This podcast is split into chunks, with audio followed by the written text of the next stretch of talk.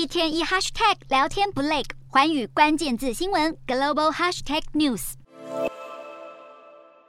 协与欧盟在十七号是正式签署了全球第一个区域对区域的全面航空运输协定，预料将会促成两边的航空公司扩展更多的航班和航点，迎向疫情后的跨境交通复苏。那么，根据这项协定，两个区域的航空公司货运往来将不限次数，而客运每周最多可以有十四个航班。欧盟表示，这一项区域间的航空协定是取代了超过一百四十个双边空运协约，省去过往的繁文缛节。而继航空协定之后，东协与欧盟也预计会在消费者权益和环境议题上要展开更密切的合作。